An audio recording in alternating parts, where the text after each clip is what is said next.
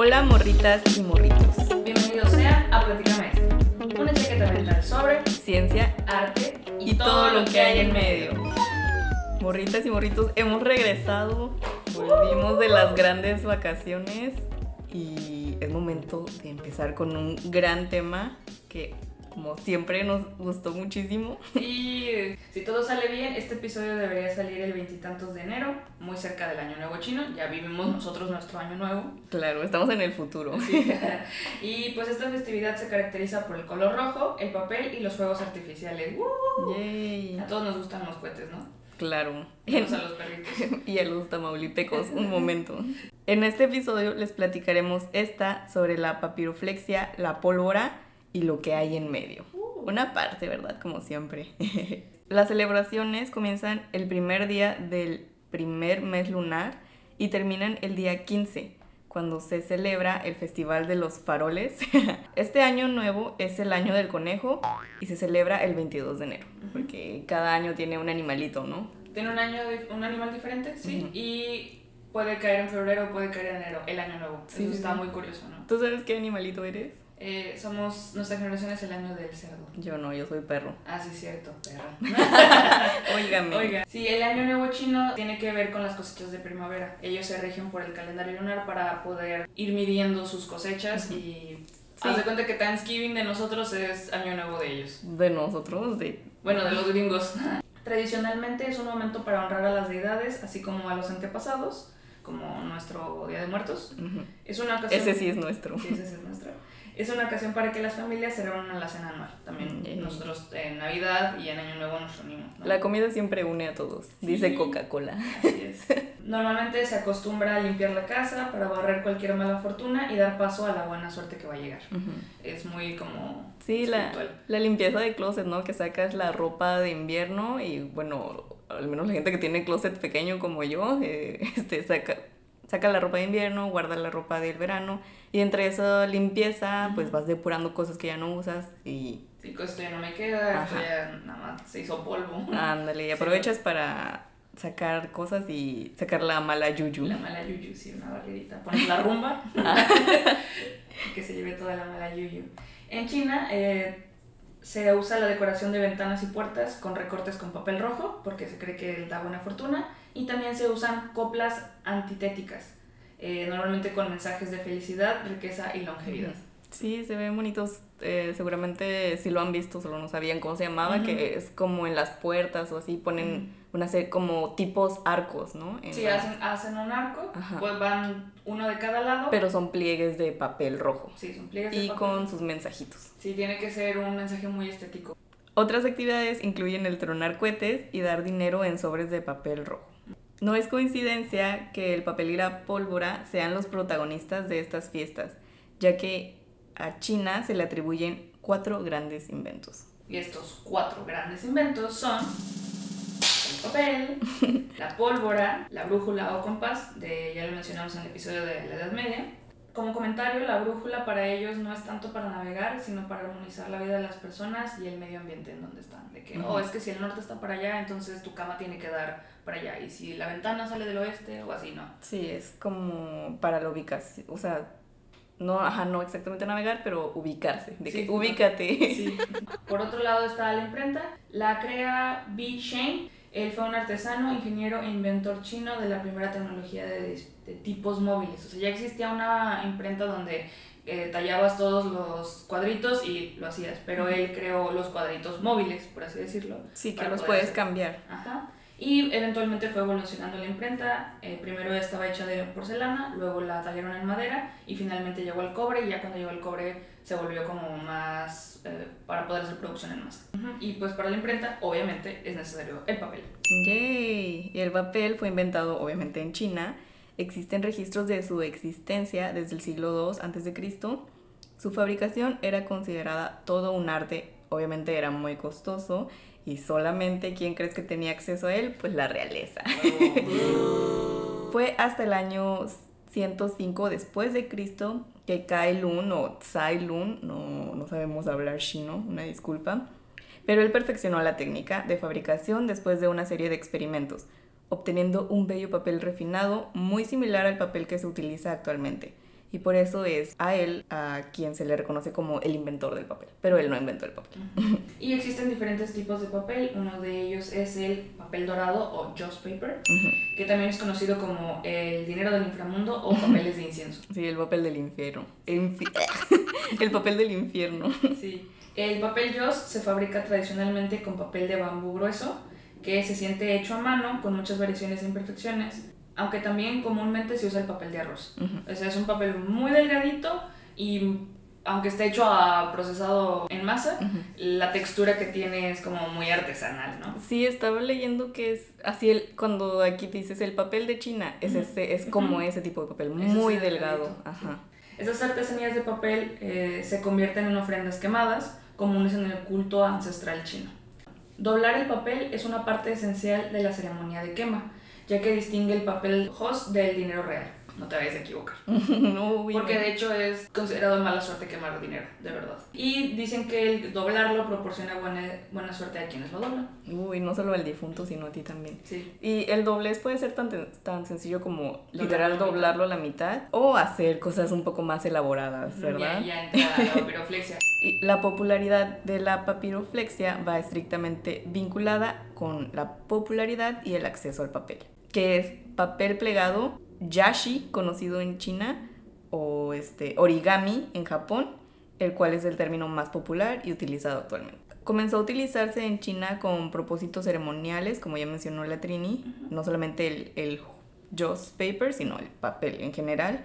En funerales la gente solía quemar papel plegado eh, de una forma que representaba una, una especie de lingotes de oro. Em, se ven como unos gorritos, están muy curiosos. También se hacían réplicas de objetos significativos para el difunto y así ser parte de la tumba, así como las tradiciones aquí, ¿no? Del, como vimos en el episodio de Cempasúchil, cuando se hace un altar, se ponen la comida favorita del difunto, en este caso se ponen los objetos más significativos de la persona y como no puedes poner los objetos reales, así como tampoco puedes quemar dinero real, se ponían hechos de papel, de, diferentes tipos de papel también. Sí, de hecho se hizo tan popular este, estos dobleces y esta papiroflexia de papel para quemar que se salió de control en China y empezaron a ver una variedad de artículos de Just Paper em, muy bizarros. O sea, había enjuague vocal hecho de papel, ruletas de la fortuna, cigarros, Viagra, este, tanto, tanto que se enloqueció el pueblo que el gobierno chino tuvo que decir, ok, vamos a empezar a regular esto porque es, también contamina mucho estar quemando las cosas y creo que pierde un poco el simbolismo y la pureza espiritual, ¿no? De la que se estaba hablando, porque a fin de cuentas estos objetos para ellos simbolizan que esa persona va a tener sus necesidades cubiertas en el inframundo. Entonces, literalmente les mandaban un desodorante hecho de papel. De que es que eres bien apestoso, mijo. No se te olvide tu, tu desodorante. Sí, está chistoso. Y también se hacían juguetes de papel para los niños, así como platos y sombreros. De hecho, también eh, vi que hacían una especie de balón y está chistoso porque al final lo inflas y ya es un baloncito redondo. Qué loco para que los niños jugaran, porque así de accesible era o es el papel, no sé por qué no he ido a China. a partir del siglo XIV el papel se volvió suficientemente barato para todos. En China el papel plegado tiende a enfocarse en representar objetos inanimados, mientras que en Japón ya el origami imita cosas vivas, como la famosísima grulla o las florecitas de origami. Su principio original consta en una hoja de papel perfectamente cuadrada, sin ningún tipo de cortes, delgada pero al mismo tiempo resistente, compuesta de una sucesión de pliegues en donde se produce un denominado diagrama y es necesario partir de una base común. Eh, algunos ejemplos son el origami modular, que está compuesto por varios papeles plegados que construyen un modelo tridimensional al final. Otro es el origami Golden Venture, que es chino. Y luego tenemos la técnica de plegado húmedo que fue desarrollada por Akira Yoshiwa. Después le va a platicar Daniela de él. Sí, hay muchos tipos de origami. Em, unos son chinos, otros son japoneses, incluso ya hay unos americanos. Está muy padre, pero parten casi de lo mismo. Obviamente vemos muchos ángulos diferentes. El propósito también es que la suma de estos ángulos en determinada cantidad de grados y así. Em, Hay muchas matemáticas. Muchas matemáticas. Vemos también los dobleces, que es como lo más identificable en el origami, que están los dobleces tipo de montaña, que es el pliegue que va para arriba. y está también el del valle, que es un pliegue cóncavo, o sea, que va hacia abajo. Y el desdoblado, porque a veces se hacen tipos de pliegues que su propósito es desdoblarlo. Un tipo de origami también es el rígido, que son los modelos de origami que se pueden abrir hasta un estado plano y desplegado, y que también pueden cerrarse a un estado completamente plegado. Sobra decir que la mayoría de los modelos de origami no son origamis rígidos, normalmente son modulares tipos, tipo 3D. Como la grulla. Como la grulla. Por rígido se refiere a que las regiones del papel entre las líneas de plegado no necesitan doblarse ni torcerse en el proceso de plegado. Por ejemplo, en la grulla puedes usar materiales como el papel, el metal, el plástico o el vidrio. Y estos pueden unirse con bisagras de diferentes tipos para lograr el plegado. Al, igual que podemos ver algunos cortes como en tu mesita. Sí. Este, eso también es un tipo de origami rígido. Ejemplos de cosas que se pueden hacer son como las bolsas de papel, las cajas de cartón, de esas que cuando te vas a mudar salen así. Sí, sí. Ah, el mapa que usabas cuando viajabas en, carretera. Antes del Google Maps. Ajá, antes de Google Maps. Bueno, a mí sí me tocó. El mapa gigantesco, que era así chiquitito y ya que lo desdoblabas era gigante. Eh, tenemos el, el, Miraori. Los paneles solares también usan papiroflexia. Las sillas de plegables. Algunas mesas, los techos plegables, las sombrillas, abanicos, etc. Realmente todo tiene concepto de origami. Todo puede ser un origami rígido. Y está aquí Akira Yoshizawa, uh. quien es considerado el padre del origami moderno. Él fue un artista con la mayor influencia de mediados del siglo XX. Hizo grandes contribuciones, no solamente de su arte. Un ejemplo de estas contribuciones es la innovación y desarrollo de nuevas figuras y diseños, pero se dice que su más, más grande contribución fue este código de instrucciones compuesto de flechas, líneas punteadas y guiones, así como el uso de flechas distintivas indicando movimiento y acción. Es el sistema que es utilizado actualmente y facilita muchas cosas del origami. Es muy visual y representa todo. Lo estandarizó y lo hizo entendible, ¿no? Sí, ya existían este tipo de códigos, pero él lo hizo mucho más fácil y si han revisado algún libro de origami, seguramente encuentran un, diagrama y ese diagrama es el que hizo Yoshizawa. Podemos ver en el origami muchísimas matemáticas, aunque usted no lo crea. Sí, por eso se lo dejé a Daniel. Una hoja desplegada, o sea, haces un patrón de origami y luego lo desdoblas, lo, desdoblas ajá, lo despliegas. Aquí se muestra un patrón de líneas de plegado. Estas líneas funcionan como planos para los diseños, o sea, es el blueprint, es el plano de diseño. Sabemos que la mayoría del origami está diseñado para admirarse de forma tridimensional y ser doblados en forma plana. Pero aunque usted no lo crea, al menos para los expertos, es más fácil crear un diseño abstracto 2D para después moldearlo a una forma 3D. Las reglas de plegado, bueno, algunas, porque cada quien tiene su estilo, ¿verdad? Pero entre las más generales, generales encontramos que el patrón de pliegues debe ser coloreable por dos colores, o sea que las áreas entre los pliegues pueden ser rellenadas con dos colores distintos y las áreas del mismo color nunca se deben tocar. Ahí voy a poner una imagen. Otra es que el número de pliegues de montaña y valle en el interior de cualquier vértice debe variar exactamente por dos. Otra regla es que si se numeran todos los ángulos en el interior de un vértice, la suma de los ángulos numerados como nones o sea, el 1 y el 3, debe ser 180, así como la suma de los ángulos pares también debe ser 180. O sea, en el momento que ya cumples las primeras dos reglas, la tercera se debe cumplir automáticamente. Y la última regla es que una capa no puede penetrar un pliegue, o sea, que no puedes hacer cortes, pues. Ah. Cortes que choquen así. No, eso no se, no se puede, eso no es origami. Otras reglas o axiomas generales, si los quieren buscar, está el, el sistema Yoshizawa-Randler el teorema de Maekawa, el teorema de Kawasaki, el axioma de Husita Justin, entre otros varios. Sí, hay muchos. Ay, disculpen la pronunciación. Con el origami también podemos aplicarles sistemas de ingeniería.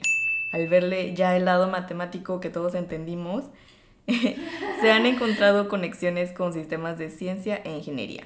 Gracias a esto se han podido adaptar estructuras de origami con mecanismos técnicos. A diferencia del origami tradicional, o sea, ya no estamos en papiroflexia, este, no se suele utilizar el papel como medio principal y se utilizan materiales con un grosor significativo. O sea, el papel es muy delgado, debería de serlo, pero aquí ya estamos metiendo otro tipo de materiales. Eh, por ejemplo, se pueden usar polímeros, los metales, la silicona, la madera, etc. Sí, sí, sí, así es. Algunas aplicaciones incluyen sistemas acústicos, estructuras de movimiento, baterías, techos plegables, el techito ese que, que doblas y los... Changarrito. Ajá, ándale, exacto. Este, sistemas de ADN, energía de absorción, paneles, dispositivos médicos, robots y aplicaciones espaciales, entre otras. Algo que facilitó también mucho eh, las aplicaciones a sistemas de ingenierías fue el Miura Ori este eh, fue desarrollado en 1970 y también es conocido como el pliegue del mapa de Miura, que es este famoso pliegue rígido utilizado para desplegar los paneles solares en satélites espaciales. Es un sistema tradicional de doblado de mapas, es el que usas cuando doblas los mapas, o deberías de usar, ¿no? Las bolsas de aire que los ingenieros que se dedican a, a meterle bolsas de aire a los carros tienen que verificar su funcionalidad entonces lo tienen que someter a distintos tipos de pruebas para verificar que, que funcionen. Pero esto es muy costoso porque tienes que poner a prueba todo y casi destruir un carro por completo, que es los videos esos, ¿no? Que seguramente han visto donde va un monito falso y choca y explota la bolsa de aire y tienes que ver qué es lo que pasa y así, pero es muy costoso y pues nadie que no estamos para andar perdiendo dinero. No, no, no. Entonces se utilizan sistemas de simulación como el Tree Maker, que voy a hablar de él también más adelante, y hacen simulaciones del plegado para observar cómo es que se, va, desplegando en un accidente y ahí les ahorra mucho tiempo y dinero y bolsas de aire y nadie sale herido. viva la tecnología. También otra es el stent coronario, que es una prótesis para la dilatación de arterias y esto es en aplicaciones médicas, donde tienes un tubito de cierto tamaño muy pequeño, o sea, por sí es muy chiquito, pero lo, lo, haces todavía más pequeño con técnicas de plegado de origami y después ya que entra en la, la arteria, ajá, se expande y ya ayuda a mucha gente que tiene este tipo de problemas con sus arterias. Unos problemas obviamente a considerar porque no todo es tan fácil, quisiéramos. Pues no suena tan fácil, ¿eh? Son las tensiones y deformaciones del material. En el papel, cuando haces un pliegue, este, obviamente aplicas tensión y haces deformaciones. Estas deformaciones almacenan energía y en el papel, por eso puedes ver como cuando doblas muchas veces un papel se rompe. Eh, pero como en este caso estás utilizando otro tipo de materiales, pues hay que tener cuidado, nada más. Sí, o sea, también se rompe, pero a diferente nivel de energía que apliques, Sí, puede ser más resistente o puede no serlo. Está también la cinemática del movimiento, en donde pues hay limitaciones de movimiento que también dependen del material. Vemos otros problemas que son las fuerzas externas, como la gravedad y la fricción, en productos grandes y en sistemas microscópicos pues son las fuerzas de Van der Waals, que son las que unen las moléculas y así entonces. Ah, sí. Otro problema pues es la realización de cortes y, uniones con bisagras. Cualquier mesa que tengan o una silla que es desplegable, o sea, pues obviamente no está toda unida, está, o sea, no es como el papel, ahí sí hay cortes y hay bisagras. Ya para terminar un poquito con este tema, tenemos al famosísimo Robert Lang, o como yo le digo, Roberto Lang. Sí, Roberto. Eh, Roberto es un pionero moderno de las matemáticas basadas en el origami. En 1989 escribe un artículo en donde se pregunta si algún día las computadoras podrían ser capaces de diseñar modelos de origami similares a los diseñados por los humanos no se tardó mucho porque para 1990 él ya estaba escribiendo su propio software capaz de contestar su misma pregunta. Eh, viva la tecnología, una vez más. Si no lo hago yo, nadie lo hará, dijo él. Mm, fine, I do it myself. él hace este software que es StreamMaker, está disponible en su página gratis para descargar que es lankorigami.com y aquí se puede ver que gran parte del diseño de origami es geométrico, como ya vimos en las matemáticas, y según él no es tan complicado como parece. Según él. Sí, literalmente él dice que metes eh, como la figura más simple de, de un objeto, entonces lo que él hace es hacerlo con palitos, puros palitos y uniones y así, si quieres Muy una... minimal. Ajá, si quieres, no sé, una jirafa, pues haces una jirafa de puros palitos, la metes al software y este software ya te pone la, el diagrama, el blueprint, entonces tú lo imprimes y como ya sabes de origami, pues haces todos los dobleces necesarios. Porque ya tienes el diagrama que desarrolló el otro vato. Ajá. El de los punteados y flechitas y así. Ajá, sí. Y ya tienes el, el plano, entonces tú ya nada más sigues los dobleces y obtienes tu figurita que quieres. Y este fue el software que ayudó a los ingenieros a hacer lo de las bolsas de aire. Y también él, pues como es un origami, un maestro origami famosísimo, la NASA lo contactó para que los ayudara a hacer un telescopio De los que lanzan al espacio. de los que lanzan al espacio. Entonces él, pues dijo, está bien, los ayudo. Fine, I do it myself. No, no, no, no lo hizo él solo, lo hizo con otro grupo de ingenieros, pero gracias a su, con- a su conocimiento y a toda su maestría, Necesitas que sean cosas muy compactas a la hora del despegue, porque pues es peso, es energía y todo, y ya una vez afuera necesitas que el telescopio sea grande precisamente para poder eh, captar estas cosas del espacio. sí, eh, necesitan que sea muy grande para, porque mientras más grande es, más información capturan. Eh, entonces él los ayudó a, a llevar un telescopio de un tamaño pequeño, Todo cabe en un jarrito sabiendo doblar. sabiendo hacer origami. Sí. Y ya al momento en que lo lanzan al espacio, lo pueden expandir y ya detectan toda su información necesaria. Eh, uh, Obviamente hay muchísimos más teoremas, axiomas, muchos, muchos personajes, este, aplicaciones infinitas que no se van a mencionar. Sobran palabras para explicar lo maravilloso que puede llegar a ser la papiroflexia, el origami aplicado a sistemas de ingeniería. Como siempre los invitamos a que usted mismo se anime a investigar respecto a todo lo que se ha logrado y lo que falta por lograrse, porque obviamente falta mucho. Ujú, sí, si encuentran algo interesante nos lo pueden poner en nuestras redes sociales, mandarnos un tweet, mandarnos un mensaje directo por Instagram. Este, porque es muy bonito, o sea, lo que me estaba enseñando Daniela de la papiroflexia, las figuritas, algunas parecen reales, o sea, Ujú. la rana, luego hay unas que son esas que dices que son 3D, eh, la del dinero, este, también El está- monigami. monigami, ajá. Eh, creo que la papiroflexia eh, me da gusto que haya recibido el título de arte. Pasó de ser una artesanía a ser arte. Y ahora es toda una ciencia. Así es. Otro de los cuatro grandes inventos es la pólvora. La pólvora fue descubierta por alquimistas del siglo IX chinos mientras estaban tratando de hacer la pócima de la inmortalidad. No le salió, empezaron a mezclar carbón, salitre y azufre y le llamaban la medicina de fuego porque era una sustancia en ese entonces muy flamable por las proporciones que tenía, ¿no? Luego ya lograron empezar a controlarla un poco y lograron hacer que explotara. Pero primero todo se les incendiaba. Oh no! Oh, pobrecitos. Como dijo Trini, se utilizan diferentes proporciones de elementos, en su mayoría son el nitrato de potasio y el carbono o el azufre, o sea, puede ser I o azufre. El nitrato de potasio se descompone a altas temperaturas proporcionando el oxígeno de la reacción.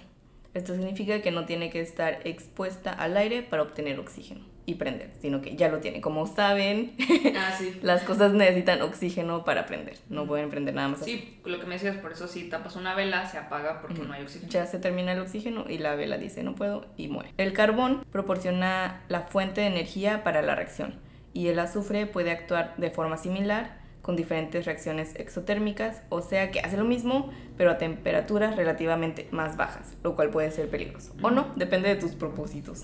Pero por eso me hace sentido que se incendiaran tantas cosas cuando recién estaban investigando porque mezclaban el azufre así como cualquier cosa, ¿no? Y el pedo es que se lo tomaban. Sí, tardaron mucho en llegar como a la fórmula ideal e incluso las fórmulas siguen mejorándose actualmente. Para producir una pólvora de buena calidad, los componentes deben de ser mezclados correctamente, humedecidos y molidos. Se utiliza una serie de barriles. Los mueven así con manita o con un motor y así es como logran unir estos, estos elementos. Y ya que lograron perfeccionar más o menos la fórmula, se empezaron a dedicar a hacer armas. Sí, depende de cuáles son tus propósitos. Se cree que mediante las conquistas mongolas a Persia e India en el siglo XIII fue que la pólvora se empezó a distribuir a otros lugares del mundo y que el Rubrix, Rubicus, Rubri, Rubru, Rubrukis, Rubrukis. ni tú ni yo, el Rubrukis, un embajador español, eh, se estima que él en, mil do- en el 1254 fue el que llevó la pólvora de Mongolia a Europa. Sí, Dicen que se estima porque hacía muchos viajes y llevaba Sí, no se sabe exactamente quién fue, pero él llevó varias cosas de Mongolia a Europa en sus viajes, pues por eso se estima que él fue el que llevó la pólvora. Pero no hay quien lo confirme. Sí. Eh, las primeras armas que se inventaron en base a la pólvora fueron las flechas en llamas. Estas primeras flechas de fuego eran flechas atadas a incendiarios de pólvora, pero finalmente se convirtieron en proyectiles, o sea, cohetes propulsados por la pólvora cuando lograron controlar ¿no? ese efecto de explosión para poder lanzar las, las flechas a grandes velocidades. Después de que lograron como contener la explosión, empezaron a hacer bombas. En el, en el año 1000, un soldado llamado Tang Fu también demostró sus propios diseños de flechas de pólvora, botes de pólvora, que en ese entonces era como la protobomba, y abrojos de pólvora. Pues la política de la corte Song empezó a recompensar a los innovadores militares y esto provocó una gran cantidad de casos de personas que se presentaron a las tecnologías y a las técnicas Yay, viva la ciencia y la guerra. y el dinero. Otro lado de la pólvora son los hermosos fuegos artificiales. Uno más amigable, por Sí. favor. Y que en la antigüedad se usaban para mantener a lejos a los espíritus malignos. Está esta leyenda sobre Nai. Cuenta la leyenda que en Año Nuevo venía a comerse a los pueblerinos Sí, y, tengo sobre- hambre. y a los niños. Y entonces el pueblo decidió esconderse. Y cuando se andaban escondiendo, un anciano se les presentó a alguien que no conocían y dijo: No se preocupen, yo me voy a enfrentar a Nai. Entonces, mientras el pueblo estaba escondido, eh, este vato se enfrentó a este monstruo. Y a la mañana siguiente se encontraron la ciudad repleta de coplas, las que mencionamos al principio, de color rojo, y lleno de pólvora y petardos. ¿O no? Entonces asumieron que a le molesta el color rojo y le dan miedo los ruidos fuertes. Entonces por eso es tradición que en Año Nuevo se Mm. truenen petardos y se cuelguen este tipo de coplas. Para asustar al pobre deidad. Y él solo quiere comer, Sí. denle comida. Oigan, un dando sacrificio. dando, sí. Sí, también, am, al menos en el sureste de México, se utiliza para espantar nubes. Fue un gran shock cultural para mí, porque de la nada, cuando de repente el cielo está nublado y así, escuchar cohetes y dices, ¿qué está pasando? Porque luego es como... Balacera. Ajá, luego es como el santo de quién sabe quién, entonces te echan cohetes y así. Y pregunté de que, oye, ¿por qué echan cohetes? ¿Qué está pasando? Hay una fiesta, hay que ir. ¿Por qué no invitan? Ajá. Y me decían de que no, es que aquí la gente echa cohetes para espantar a las nubes. Y siempre cambiaban las versiones, nunca entendí. Si usted sabe, coméntelo por favor. Sí, dicen. Pero unos me decían que era para hacer que lloviera y otro para que no lloviera. Entonces no, no sé, nunca entendí exactamente cuál era el propósito, pero era para asustar a la nube. Sí. Que se asuste y se haga pipí o se asuste y se vaya. Como los bombardeos de nubes, ¿no? Que hacen también actualmente. pues eso sí, hace la gente allá. Sí, y los fuegos artificiales también cuentan con un poder político, tanto como para asustar gente también, a los tamaulipecos. También a la hora de que se lanzan fuegos artificiales en ceremonias como el 4 of July, el 4 de julio, el Día de la Independencia, la revolución y así, pues estás haciendo un statement Ujú. político. También cuando es el santo de alguien, ¿no? O sea, los Ujú. santos, los días del santo de quién sabe quién, la gente lanza cohetes. Así es. Y está chistoso, ¿no? Porque creo que lo puedes usar tanto igual que con las nubes para espantar a las deidades como para atraerlas de que, oye, te estamos festejando, virgencita, míranos. ¡Uh! ¿Escuchas? ¿Me alcanzas a escuchar? Suena más fuerte. Mira, mira cómo viene este cohete. Sí. En la pirotecnia, la pólvora se utiliza para propulsar a altas temperaturas y también para después estallar. O sea que la mecha también está cubierta de pólvora y esta permite la demora antes del estallido y la carga explosiva al mismo tiempo. O sea, cumple con las dos funciones. Sí, acuérdense en las caricaturas que el correcaminos pone como el hilito de pólvora y luego ya lo prende y llega hasta donde está como los barriles con, Sí, con pólvora. sí, con pólvora y dinamita. No. Marca Acme. Sí, TNT. Les voy a presentar al gran Kai Kuo Chen. Pero se hace que está viendo en pantalla. Así es. Él se formó en diseño de escenarios. Su trabajo ha abarcado múltiples medios artísticos, incluido el dibujo, la pintura, la instalación, el video y el arte escénico. Él comenzó a experimentar con la pintura con pólvora en su ciudad natal, Chu Anchu y continuó explorando la práctica mientras vivía en Japón desde finales de 1986 hasta 1995. Ahí lo pueden reconocer porque fue miembro del equipo creativo central y director de efectos visuales y especiales para las ceremonias de apertura y clausura de los Juegos Olímpicos de Beijing del 2008. Todo el, el arreglo de fuegos artificiales y luces y humo y todo, todo lo diseñó él. Pero realmente es muy impactante. Excelente trabajo. Sí, 10 de 10. De hecho, hay un documental de él en Netflix que se llama La Escalera. Que presenta como toda su trayectoria de, de algunos eventos que ha hecho y te van dando como el recorrido del proceso que se tuvo que hacer para poder lograr hacer el proyecto de la escalera específicamente. Realmente es muy bonito y muy emocional al final. Sí. Yo sí lloré. y también él tiene otro proyecto en México que se llama Encuentro con lo Desconocido, Proyecto Cosmos para México. Y este fue en San Pedro Cholula en el 2019 y Daniela no fue. Yo estaba haciendo mi tesis. Estaba muy estresada con otras cosas. Sí. Y una de las grandes preocupaciones de Kai es las condiciones ambientales, de la forma en la que la pólvora afecta al ambiente, a las condiciones atmosféricas y a la respiración. La pólvora contiene azufre y nitrato de potasio, los que hacen un gran daño no solamente al medio ambiente, también a los humanos y a los animales, y también a sus amigos tamaulipecos como nosotras. Durante las explosiones se liberan gases y otros elementos no metálicos del azufre, así como el dióxido de azufre, el dióxido de nitrógeno y otras partículas tóxicas que afectan la calidad del aire, provocando también dificultades para respirar, inflamación bronquial y asma. A mí, por ejemplo, sí me da el soponcio y se me tapa la nariz. Entonces yo sí batallo mucho para respirar. No me da en sí un problema respiratorio, pero me provoca mucho moco.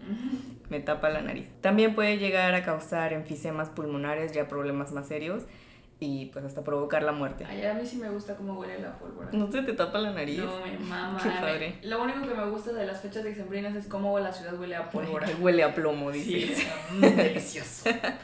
Sí, es muy bonito verlas, este, también como ver la humadera, ¿no? O sea, ya que se apagó, se hacen los Sí, de hilitos hecho de Kai juega mucho con eso porque tiene eh, dos tipos de efectos pirotécnicos, el que es en la noche que es con luz y en pirotecnia de día Ujú. es con humo, pues porque no se puede ver la chispita, ¿no? No. Entonces usa mucho el juego de pigmentos. Se han hecho muchos trabajos en cuanto a las innovaciones en la formulación de la pirotecnia. Esto se considera para producir pólvora de buena calidad, o sea, que siga siendo eh, suficientemente explosivo y que llame la atención, pero al mismo tiempo que sea amigable con el medio ambiente, que sean libres de azufre y con bajas liberaciones de gases, para que no nos cause Que no se tap- tapones de narices y enfisemas. Y del otro lado del mundo, literal, tenemos a César Martínez Silva, que es un artista mexicano. Él desarrolla la serie Explotarte, donde las formas creadas fueron esculturas incendiarias que al explotar develaban una figura y regalaban su olor, lo que decimos, el olor a pólvoro y el, el- la chispa así y también el humo. Japulburo. Ujú. Él usó para esta exposición dinamita y pólvora, fueron los medios empleados para realizar un arte inspirado en Kandinsky y su concepción de la energía interior.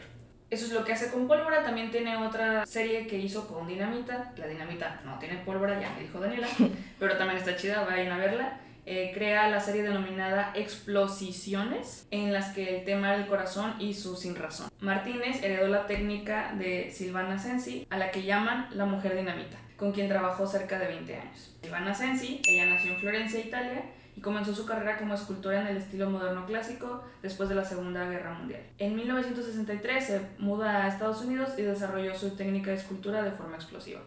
Pero ella usa dinamita. Sí, ella usa dinamita. Ah, ok. Este, de hecho, usaba tantos explosivos que el FBI la empezó a investigar y le dijeron, oye, ¿tú qué estás haciendo? Comprando galones de dinamita y glicerina y así, ¿no? No, no. Y ya después de un rato dijeron, ah, es una artista loca, está bien, déjala. Déjala explotar. Sí, sus materiales preferidos son el metal explotado. Le gusta porque, a pesar de que toma tiempo preparar la pieza, toma solo un segundo formarla. También lo explica el CAI de medir cuánto va a medir la varita y qué tan lejos va a estar y qué tanta pólvora le vas a poner. Pero ya en el momento en el que lo prendes, ya. O sea, y también es un medio muy poco predecible y poco estable, entonces realmente se vuelve muy experimental y muy abierto por más que tú planees, el fuego hace lo que quiera, ¿no? Sí, porque igual al final es explosivo, se libera al aire, aparte de contaminar, ¿verdad? este, pues nunca tienes control sobre el aire, al menos que seas un maestro aire. Sí, sí, sí. Uh. Pero por eso se deforman las piezas tan rápido. Entonces, cuando algo explota, como estas, este tipo de arte, pues lo tienes que ver un segundo, ¿no? Porque dura un ratito y después ya se deforma. Pero también es muy wabi sabi en ese aspecto. Sí lo viste un segundo, es efímero, pero también ese borrón que se hace con el aire y todo es parte sí, ¿no? se ve bonito. experimentando. Como dato curioso, les cuento que José Clemente Orozco, un muralista mexicano, mientras mezclaba químicos para hacer fuegos artificiales para celebrar el Día de la Independencia de México en 1904, creó una explosión accidental que lesionó su brazo y muñeca izquierda.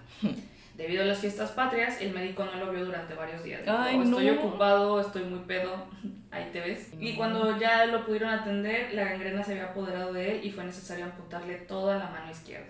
Así que tengan mucho cuidado. Por eso estaba mochito. Sí. Pero eso no impidió que hiciera grandes obras. no podemos terminar hablando de pólvora sin mencionar a el gran Tultepec del Estado de México. Este municipio tiene siglos de tradición en la producción de pirotecnia, se estima, de hecho, que más del 60% de la población se dedica a la producción y o venta de estos productos, ya sea de forma directa o indirecta. O sea, tanto, tanto que tengas ahí una cafetería que le dé de comer a todos los que trabajan en la fábrica, como toda la gente que trabaja en, en las pequeñas fábricas. Estos productos son hechos a mano, o sea, sí, obviamente tienen fábricas y talleres, pero son artesanales. artesanales. Está muy padre. También hay documentales al respecto, si se meten a YouTube y así le salen cosas muy, muy bonitas. Existen cuatro mercados que funcionan de agosto a diciembre, o sea, antes de, de las fechas de septiembre eh, hasta diciembre, que es esta temporada de venta permitida por las autoridades, 100% legal. Pero al mismo tiempo es muy lamentable porque desde hace 20 años se han registrado más de 50 explosiones en el municipio con resultado de heridos y pues fallecidos lo que nos recuerda lo peligroso que sigue siendo este gran invento chino. Hay que tener cuidado, amigos. Sí, tengan cuidado. Sí, por favor, no prendan cohetes cerca de eh, hierba seca o hierba fresca al lado de eh, carros los cables. Háganlo en un lugar en el rancho. abierto, pero también tengan agua cerca y no dejen que la gente como la Isla Trini ande prendiendo cohetes. Por eso yo ahorita puras eh, velitas de bengala. Luces de bengala. Luces de bengala, sí. bueno, nosotros disfrutamos mucho investigar sobre este tema. Les recomendamos los documentales, el de Kai está en Netflix, también hay un pequeño corto en YouTube. Eh, las piezas de Yoshizawa y de Roberto Blanc. Ajá, también de Martínez Silva también están eh, en la red. No es tan difícil encontrarlas. Igual les vamos a dar los links si nos los piden. Y pues no olviden que los queremos mucho. los queremos mucho.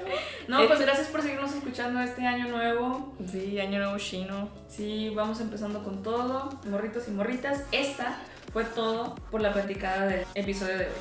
Esperamos que lo hayan disfrutado al igual que nosotras. Recuerden que pueden seguirnos en nuestras grandes redes sociales que son arroba platicamesta en Twitter y arroba platicame.esta en Instagram. Para el contenido audiovisual revisen nuestro canal de YouTube. Estamos como Platicame Esta.